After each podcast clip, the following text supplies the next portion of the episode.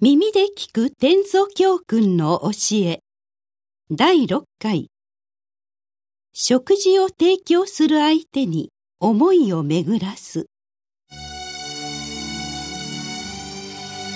この配信は曹洞宗の提供でお送りいたします。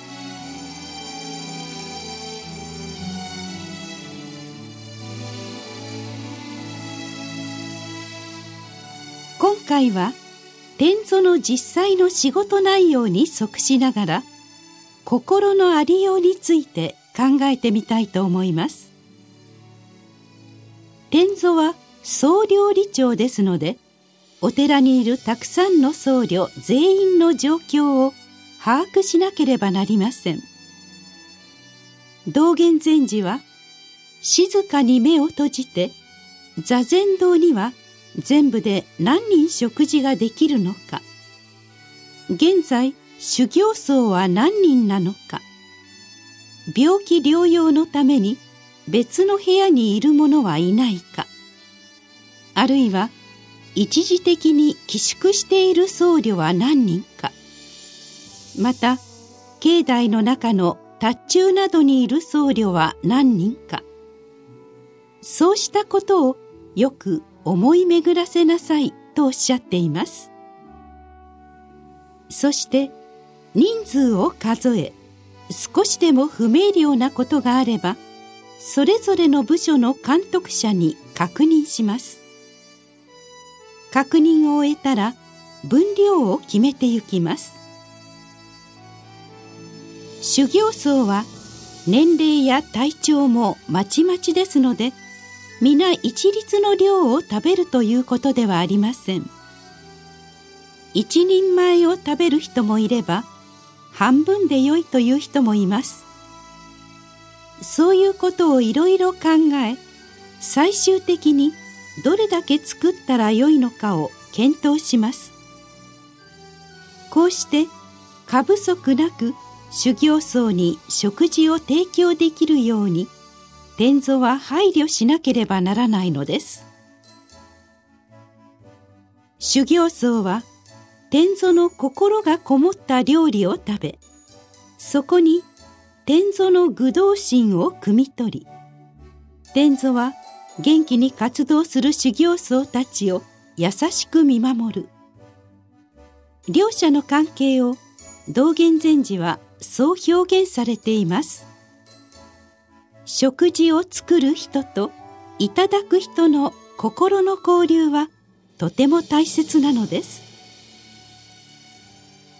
食事が終わったら天祖は修行僧の人数の確認が正しかったかなどよく点検しなければなりません。このような心がけは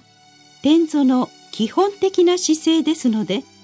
ほんの少しでも忘れることがあってはならないのです。また時には信仰心の厚い方が食事を提供するために錠剤を収めてくれることがあります。そのような場合は天祖の独断で錠剤の使い道を決めてしまわず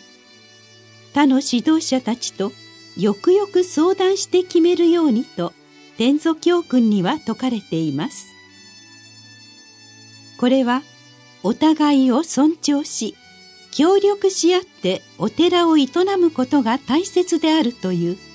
古来より禅の修行道場が伝承してきた大切な教えなのです。ところで修行道場では料理が出来上がると修行僧がいる座禅堂に料理を運ぶ前に儀式を行います。調理場の前に半台を置きその上におかゆやご飯の桶を並べます。そして天祖は衣とおけさという僧侶の正式な服装を身につけお香を焚き座禅堂に向かって9回礼拝するのです。礼拝の回数は1回や3回が通常ですので9回も礼拝をするということは特に丁寧に行うということです。それだけ食べ物を重視している気持ちの表れと言えましょう。修行道場における食事とは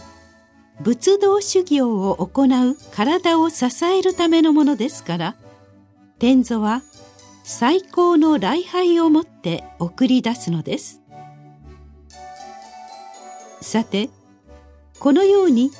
天祖は寝ても覚めても食事のことを考え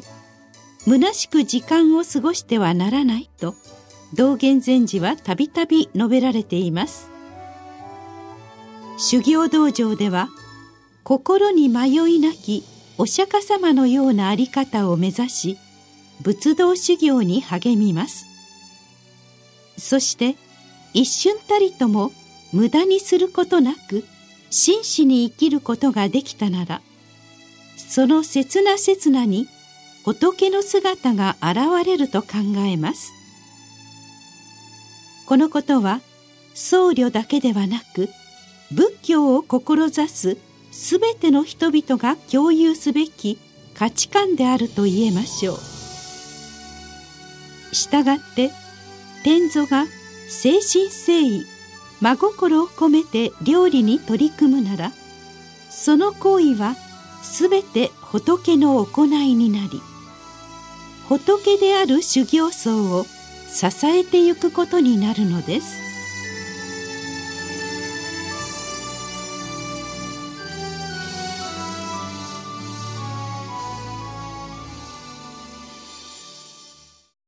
次回の配信は2月14日です。